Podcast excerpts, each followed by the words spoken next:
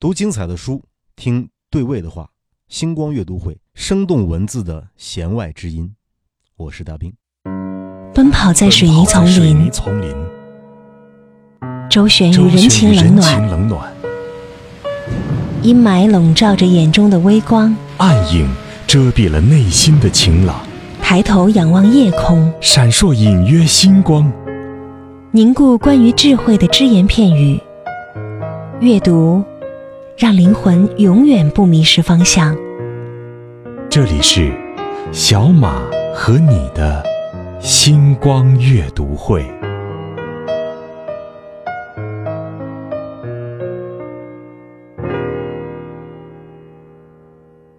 这里是星光阅读会，我是小马。今天我带来的这本来自于大兵，我的好朋友。阿弥陀佛，么么哒！这是他二零一五年的最新作品。来，大兵，大家好啊，我是大兵啊，我我现在我坐在小马哥的这个旁边。然后跟大家 say hello，say 一声阿弥陀佛，么么哒。你回头你跟你朋友打招呼也可以这么打，阿弥陀佛，么么哒。哎，这个名字很有意思，大家觉得这个是不是这本书是一个有关于宗教内容？其实不是，这个东西啊，就是我这个人有点太叛逆了，嗯，或者说有点太任性、太傲娇了。我想，我写书，我干嘛非得学别人起那么长的名字，或者那么高大上，或者那么心灵鸡汤式的名字？嗯，特别讨厌。所以我就反其道而行之嘛，就用一个口头禅。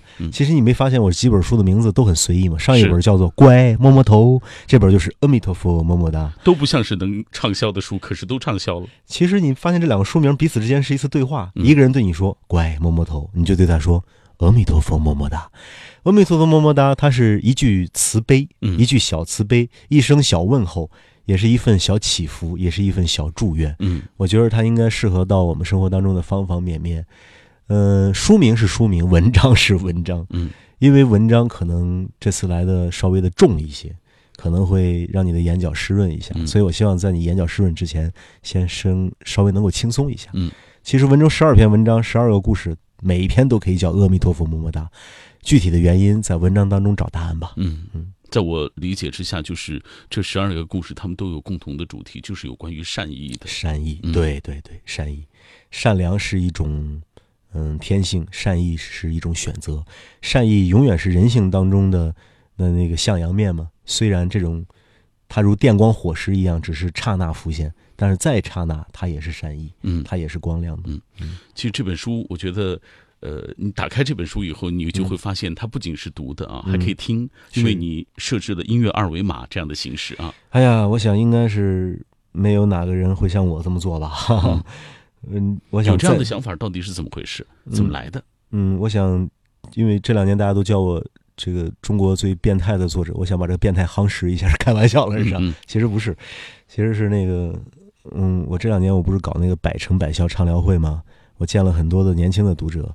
进高校也好，干嘛也好，跑遍了中国，我真的可以说跑遍了中国。嗯，从东北到台北，从海南到新疆，每到一些学校，总会碰到一些经济比较一般的同学，他们悄悄的会跟我说，说是，说是我真的想买书，但是可能我就差这十来块钱。我有时候会很惊讶，一本书不过二三十，确实会造成了很大的经济压力吗？后来一打听，确实会，因为很多的孩子可能身上真没有那么多钱。是，我不可能找出版社说让他们把这个书。就是说是定价给定低，因为人家还有人家的成本，也有成本，有成本嘛，还有运营成本什么的。所以我能做的就是让这个书更加的超值。我想让这本定价三十多块钱的书，它的价值能够到一百三十多块钱。我怎么做呢？我就找了我这帮朋友们，然后大家都把自己的原创音乐那个专辑贡献出来，把这些歌的话我们上传到网络，变成音乐二维码，把二维码放到这个书的每一篇文章背后，大家随便扫、随便听、随便下载。这就算是我们送给大家的这个礼物了。这些音乐当中，大部分是你花钱买都买不到的，嗯，因为很多都是歌手只做终端的直接销售。没错，这些专辑的话，有一些歌手的专辑的话，一张都是要卖一百多块钱的。所以把大家这东西集合到一起，给大家送给这些听众的话，我觉得相对能够做到超值了。呃，另外一个的话，还有一些二维码是我们为了完成一个孩子的心愿，找一些就是已然成名的一些这个一线的这些民谣歌手来唱的。像那个专门创作的，像马迪啊，就是唱《南山南》的我的那个兄弟，像好妹妹啊、小秦昊啊和那个张小厚啊，像那个水木年华、老卢卢庚戌，嗯，然后还像这个赵雷，我的兄弟，嗯，还有那程方圆老师，这是前辈。所以你这一张专辑，后来我发现我在这个整理这些音乐上花费的这个精力的话，不亚于我写两篇文章。嗯，这本书里边其实总共有多少个歌者的音乐呢？前提是都是原创音乐哦。嗯，我也没数过，你来帮我数一下吧。不会少于十个人。嗯。对，刚刚你提到的像程方圆、像马迪、像好妹妹、像赵雷，他们共同唱的歌是源于一个叫岳阳的孩子给他圆梦的，给他圆一个故事。这是一个可能你会乍一看觉得虐心，但是仔细看完了之后，可能会梳理一下你当下的某一些行为和处事模式的一个故事。嗯，一个非常温情的一个故事。故事的主人公已经这个现在正飘在天上呢，嗯，可能含笑看着我们。但是我想完成他的这个遗愿，同时能够让他的故事流传下去。流传最好的方式就是让大家听一听他作词，这帮优秀的音乐人作曲演唱的属于岳阳的这些音乐。嗯，这也是完成孩子的一个心愿嘛。嗯，从个人角度而言，山东老爷们儿说话得算数。我既然答应了人家爹妈了，就是替人把这事儿做好。嗯。呃，这个故事因为对于电波那端的很多朋友来说，大家还不熟悉啊。嗯，他其实是，呃，等于是岳阳的父母委托你，他们带着岳阳的这个嘱托来找你，是希望帮他们圆这个梦。一开始我是误解他们了，我以为他们告诉我说孩子很优秀，但孩子得了得了白血病，我就以为说是要问我要钱，因为我经常碰到这样的情况。嗯，我很诚实的讲，我说我虽然我努力想做一个好人，但我实际上道德标准没有那么高，我不可能每一个过来找我的我都帮他，我又不是有钱人。所以我当时说不好意思，我我不是有钱人，但人家说我们不是过来问你要钱的，我们孩子也不需要钱。嗯，他说我们孩子刚刚去世，十五天以前，十几天以前，说为什么过来找你呢？因为孩子临终之前留下一个遗愿。他说妈妈，你看我当了一辈子好孩子，从来没有麻烦过家里边。我就临走了，我也来不及长大了。我临走了，我有就一个心愿。你看我这些歌词也都没有写完，而且写完了，但没有谱曲，我还没有学会谱曲啊。他说你帮我去找一个大兵的人吧，因为我看过他的书。听过他的歌，那孩子的原话是：“他说我猜他会明白我的用意的。”嗯，然后他的父母就带着他的这个任性的最后的遗愿，跑到丽江来找我，居然就找到我了。因为我东奔西走，神出鬼没，是，而且是在这个孩子辞世半个月左右，就是刚刚二期刚过完嘛，三期还没有出嘛，对，就过来找我了。由此可见，这父母想给孩子完成遗愿的心里有多迫切。找到我了之后。我没有办法拒绝一对中年丧子的中年夫妻的这样的请求，我就接过了那个音乐文件夹那个 U 盘。我说我我说我答应你们给你们做，而且我答应的事情，我这辈子但凡我答应过的事情，我都是一定会做到。嗯，然后他们就走了。这个事情说实话，一开始我并没有上升到一个多么的高度来看待它，因为这是一个悲情的故事。而这种帮助和帮扶的话，我也不想惊动太多人的力量。我本来就想我们自己的小团队来搞定就好。嗯。但是后来发现事情不是这样子的，因为一段时间之后，我打开那个文件夹来看那些歌词，孩子写的歌词，我突然发现歌词里边还夹杂着一封遗书呢。这封遗书还跟我有关呢。嗯，他在那个岳阳的里边就喊我兵书嘛，文字里边应该是这个孩子得知自己要离开这个世界，化疗已经失败，没有任何希望的情况之下，偷偷写下来的。他说：“其实大体意思就是，其实不想麻烦爸妈，不想给爸妈添麻烦。因为我当了一辈子好孩子，我临走了也要是一个好孩子。为什么要留下那么任性的意愿呢？为了拖住他们的时间。因为爸妈在化疗失败的时候曾经说过：孩子，你如果死了的话，我们俩也不活了。嗯，一个十五岁的少年，他的心智未必那么健全，他有限的世界就是家庭，就是学校，他以有限的世界来界定这个事情，他觉得很严重，所以他就绞尽脑汁用他的方法。”来留住父母，嗯，心中的原话就是让我走吧，让爸爸妈妈留下。所以其中一个方法就是让爸爸妈妈来找我，给这些歌词谱上曲子，然后把它给传唱出来。嗯，这种方法可能会拖住他爸妈妈，因为都知道我很难找。还有一些其他的小心愿，比如让爸爸妈妈去养一只小猫或者小狗，这样让爸爸妈妈相信，说是他虽然死了，但是投胎转世了呀，投胎转世成了这只小猫或者小狗。再多陪伴父母几年，嗯，这些想法我觉得很朴素，但是又很伟大。嗯，我看你在写这个故事的时候，你写了一句说岳阳的懂事让人心疼。嗯，是呀，就是设身处地的想啊，因为我不觉得我是个好孩子。嗯，就算以我当下的这个年纪，三十多岁、三十五六岁的年纪，让我面临这样的人生的这种窘境的时候，如果明天告诉我说你即将离开这个世界，我想我会抓狂的，我想我会不舍的，嗯我想我会拼命想抓住一些什么东西，这是大部分人会正常的反应。是，但是你能想到人性的这个高贵，居然在一个孩子，一个还没有来得及长大的十五岁的孩子身上得到了体现。他并没有想的是如何的去补偿自己，或者抓住一些什么，而是想着怎么样慰藉一下他走后的父母。我觉得这个不是一般的伟大。所以后来我在这个文章的结尾，我写未来未知的年月里边，我的这本《阿弥陀佛么么哒》这本书，还有这篇《一个孩子的心愿》这篇文章，一定会真灭，会湮灭在历史长河当中，不会有人记得。但是我却希望这个故事能够流传下去。如何让故事流传？最好的方法就是把这个岳阳的这个歌词变成音乐，找最好的音乐人来编。我能找到的这音乐人，编完了之后，这些歌儿它应该会传唱很多年。当将来有一天大家忘记了这个故事的时候，这个歌依然能够流传。那么那些按图索骥的人们，或许会通过这些歌发现背后的这个故事吧。嗯害羞的低下脑袋，让我偷偷看你，在你回眸的微风里，让我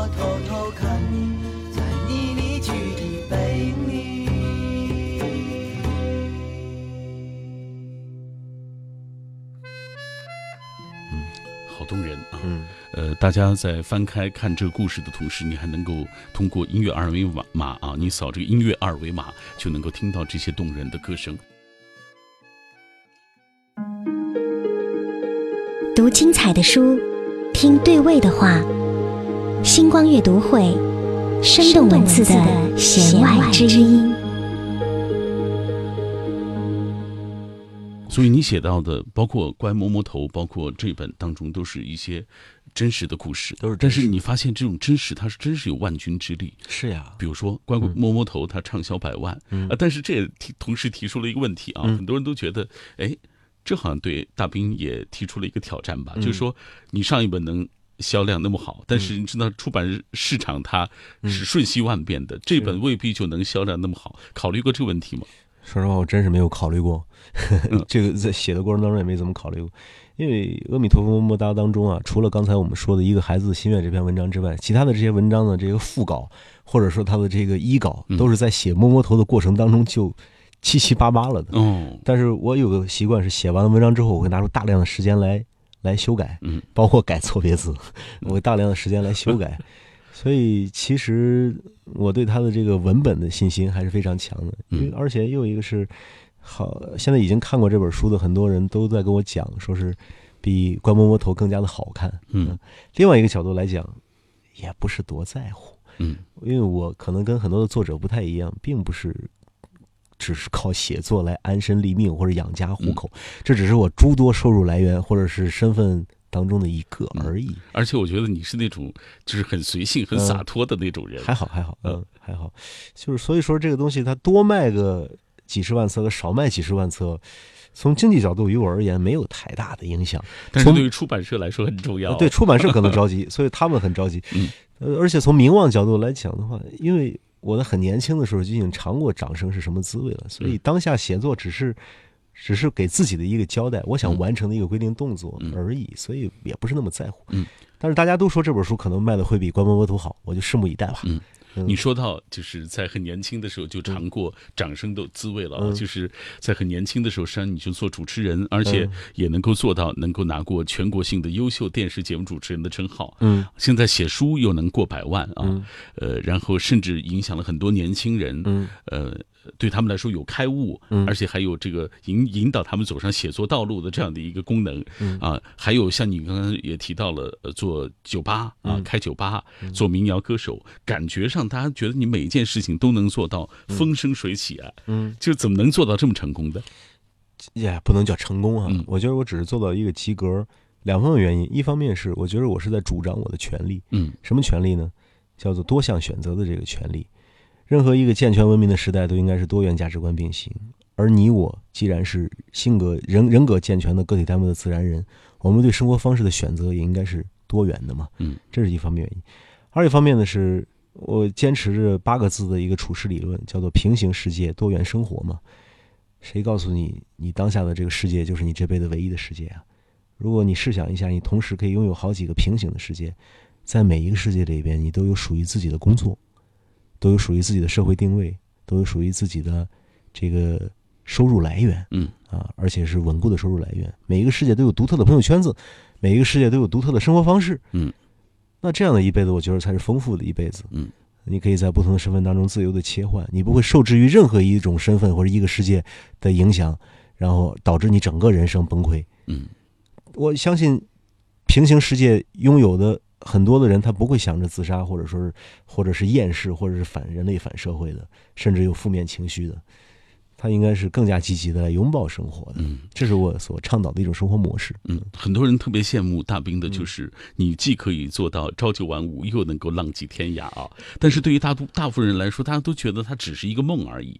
而你为什么就能够把它变成一个真实的一个生活的状态？这是很多人觉得特奇怪的。因为很多时候我们把梦想和理想老是在混淆，梦想不是理想啊，理想也不是梦想啊。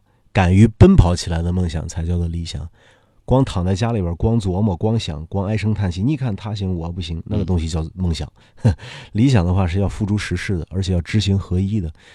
可能只是因为在过去的这些年里边尝试去做了，真的没有什么武林秘籍，也没有什么独特的法门，只是因为去尝试了。嗯，而大部分觉着难的人，只是因为你还没有尝试。嗯嗯，很多人都把你的。作品啊，现在当做是治愈系，其实不是，其实不是，你不承认啊？我觉得，如果说真要是找一些渊源关系的话，不可以把我的书放到任何一个类别里面去。你说它是虚构类吗？不是啊，我写的是真事儿。嗯，你说它是非虚构类吗？那你把我分到哪一类？报告文学？不是啊。嗯，散文？不是啊。那我写的是什么？我也不知道。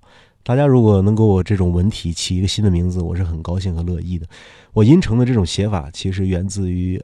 那个三言二拍的那种，自古以来我们中国人传统的讲故事的模式，乃至于就是说是，嗯，表达以及记录中国民间世俗社会的这么一种野史的功能吧。嗯，其实《观摸摸头》和现在这本《阿弥陀佛么么哒》这两本书，它是在记录中国。社会当下的这个时代的某几个剖面，嗯，对，我记得我上一次呃采访你，就是乖摸摸头那本书的时候啊，嗯，呃，你跟我说，你其实只是真实生活的一种搬运工，搬运工，通过文字的方式把它搬运过来而已。是，就是就像某一个矿泉水品牌说的那样子，我们不生产矿泉水，只当大自然的搬运工。嗯，真实的生活亦非常的丰富了。为什么要去生搬硬造呢？为什么要去虚构捏造呢？那直接把它搬运出来就已经很好了。嗯，前提是只要你敢搬，只要你搬得动，只要你搬过来之后愿意喝这个水的人，他是对的人。我希望电波那头的你是对的人吧。嗯，很多人眼中大兵的文字呈现出的是那个江湖气的大兵，嗯，但同时你的身上又有孩子气的那一面啊。嗯，呃，就是所以你自己也说你是孩子气的老男孩。嗯，对对对，是孩子气是非常重的。嗯。我的这个读者都知道，我有一些很多很任性的举动。我昨晚刚干了一件很孩子气的事儿，哎呦，我今天后悔死了。哎呀，我说我以后一定要改了，喝完酒了之后乱发微博那毛病。我昨晚喝完酒了，好开心。你知道我有有有时候喝喝开心了，我就自己在街上蹦跶嘛，蹦蹦哒哒，蹦跶完了之后，我坐在路边休息抽烟的时候，我就把手机掏出来，我想我这么开心，我发条微博吧。我就发了微博，我说。预售期只要在当当网上买《阿弥陀佛么么哒》的每一本，我都签名。我就想我很开心，我就要分享一下。结果发完了之后，然后我就蹦蹦哒回去睡觉，我就忘了。结果今天中午一点钟的时候，这帮编辑他们不是一早就接我去录录东西吗？录东西，中午他们给我一个小时时间睡午觉，他们我骂醒了。说啊，你知道现在库里边 多少册吗？就是是这样，小马哥，一会儿告别了你之后，我回到了这个住的地方。再发微博，有四万册的这个缓称页在等着我去签哦，四万册，哇！就是我今天签不完，明天我还要签，就是必须要赶在发货之前把这些东西签完了，好装订印刷，然后再发货。哇！那你今天晚上休息不了了。是，好在是之，因为之前我不是已经签过一次两万，嗯，签过一次一万，嗯，还签过一次一万五还是两万，我忘了，嗯，就这次还要再签四万。这就是孩子气带来的后果啊，没办法。但是咱说话得算数，嗯，既然这么说，那就签呗，这就是山东老爷们儿，没办法。就是说话说出去的话，泼出去的水就所以我我打算去当当网要点钱嘛。我说你给你们这么大的福利，你们得给我回报一下，要不然把你们现在正在销售的书一样给我一本，是不是？是不是？哎，我我想知道，就是你在不在乎大家对你书的评价？比如说，会不会有人给你写？呃，因为我知道你会读，大家给你包括微信啊，包括微博，你都会读啊。嗯，你会在乎大家对你的这个文字的评价吗？嗯，会在乎，就是夸我的，我肯定很开心。嗯，但是夸的太厉害了的话，这个也不对。嗯，这个东西就也觉得很难受，也持怀疑态度。对，骂的话那种的话，肯定会关注，我要看看他骂我是什么。嗯，就是骂我的原因是什么。那个看完了之后的话，大部分都可以付之一笑，也有一些的话，他会很恶毒的。不知道是哪些原因，某因为你知道，这社会上肯定有一些人，因为社会生活压力太大，生活不如意，他需要一个宣泄的出口。是，那那些骂的很很凶的，就是很极少数啊。然后也人身攻击的这种，看一看也就过去了。嗯，有些时候我会跟他们讲讲理，我也不我会给他发一条私信，我说你你要不要换一种方式来表达你的情绪？嗯，咱们不要对吵。是不是你要吵的话呢？你肯定吵不过我。我玩嘴皮子多少年，嗯，我是不愿意跟你玩而已。但是二一个的话，如果你真是有心探讨问题，咱们不带情绪，行不行？然后再一个，我说是这个，还有一些我就直接给他发一条，他骂完了之后我就发一条，我说我原谅你了。嗯。然后，哎，访问网友这种效果最好，他们会隔几天回复一条，他说不好意思啊，那天可能是不太开心。嗯。然后我就知道他可能不是故意骂你。这其实也无所谓的，所以有形形色色的人，但是你知道，你的你的作品给大家带来的也是不同的这种反应。有一些年轻人就特别向往你的那种生活，嗯，就是可以去漂泊，可以去流浪，按照自己的意愿去生活。所以有很多年轻人说了，所以有很多年轻人就特别向往，比如说他们就决定。不去工作，或者不去读，不继续读书，抛开父母，抛开朋友，要远离现在这个他觉得受到羁绊的这个生活的圈子，要去流浪，要去旅行啊？你怎么看？嗯，这种的话，就按我经常说的一句话对待他们吧。如果让我遇见的话，我分分钟打哭，你信不信？你肯定打不过我，是不是？从小练武的，为什么要把你打哭啊？不懂事儿，你这孩子。谁说你你你告诉我哪种生活方式是带有原罪的呀？朝九晚五的生活我们都不喜欢，但浪迹天涯的生活就一定是生活唯一的出口吗？你事业不如意，爱情不顺利，家庭不美满，考研考不上，完了之后急切的向世界来证明自己，迫切的想长大，就只能通过旅行的一种方式来证明自己吗？多傻呀你！这是狗熊掰棒子，一门心思的朝九晚五和一门心思的浪迹天涯没有任何的区别，都不可取，太极端了。真正就是我们用一个粗词儿啊，真正牛叉的人生。他应该是既能够朝九晚五，又可以浪迹天涯。你先去尝试体验一下那种朝九晚五啊！你体验完了之后再做选择呀，嗯，对不对？不要一上来就盲目的，然后来走哪一步。我从来没有在我的任何一本书、任何一篇文章里边说过任何一句话是来诱导你们，或者是包括包括怂恿你们去浪迹天涯。我觉得这个东西它是很幼稚和低级的，嗯。是不是？你要理性的看待这种东西。旅行它没有那么的神圣，没有那么的高大上，是正常生活的一部分。学会了平衡之后再去旅行，比你现在这么年轻，三观还没有完全建立清楚，经济还没有完全独立，花着爹妈的钱，或者说是一路用别人的施舍、别人的善，用长仰仗别人的善意出去旅行，要好的态度，不要轻易出去走了，好不好？长大了再说。嗯嗯，你看，我觉得，嗯呃，承担了更多的社会责任，我觉得大兵也越来越。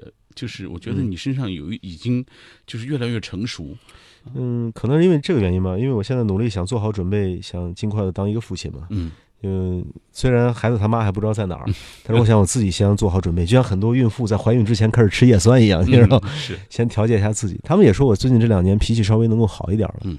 因为有些时候可能是还是属于因为山东人嘛，你就知道驴脾气嘛。嗯，驴脾气，驴脾气。对，呃，大斌，你我记得你跟我说过啊，就是你这些故事其实都来自于你的那个素材库二百多个名字啊。嗯。但是我们现在看到的只是几十个故事而已，所以很多人都特别希望你写二百个故事，写三百个故事，还会继续写下去吗？嗯，阿弥陀佛，么么哒，是我的第三本书，嗯，是我生的第三个孩子，等于是。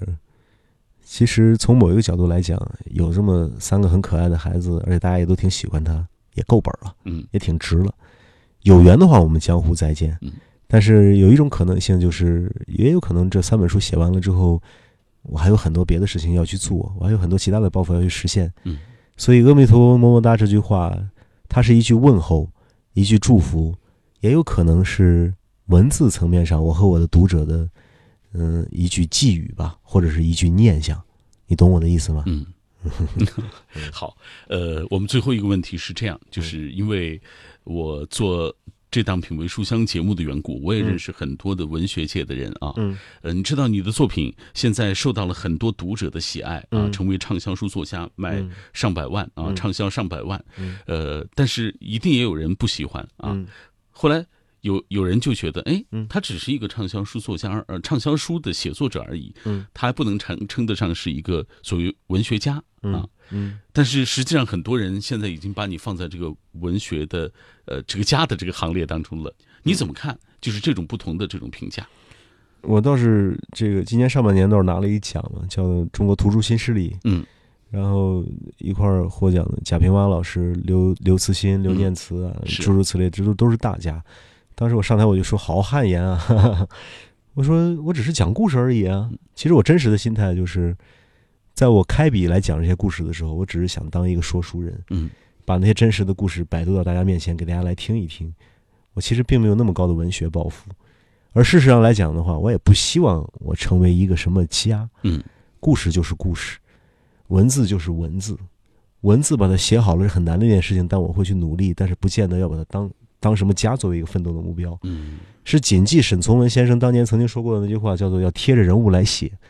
那我们用我的方式来贴着人物在写，能够比对着心就可以了。嗯，二者的话，我自江湖来，走马江湖这么多年，行文粗拙，力气常有，所以说是你叫我野生作家可以，你叫我其他的什么正儿八经的文学作家什么之类的，愧不敢愧不敢当。嗯。啊，咱就是一个普普通通的一个野生作家，嗯。给你讲江湖故事的野生作家。嗯。嗯，这一期的星光阅读会就要结束了啊，因为做这档读书节目的缘故啊，我看到很多嗯。呃作家的这种昙花一现，嗯。也看过很多人就是从初出茅庐，从文坛的初出茅庐嗯。到现在啊，就像大兵这样，嗯。能够做到这么成功，能够起码你的书能够得到那么多人的这种认可，嗯。所以我说实话，我也是一路看到你这几年在文坛当中的这个努力啊，而且我们也因此就是通过几次节目，通过这种深入的呃交流嗯结缘，并且成为好朋友。对，呃，也希望大兵能够继续的努力，嗯，无论在写作方面还是生活的其他方面。嗯，我的回馈就一句话：阿弥陀佛，么么哒。好，今晚的节目就是这样了，感谢大家收听，再见。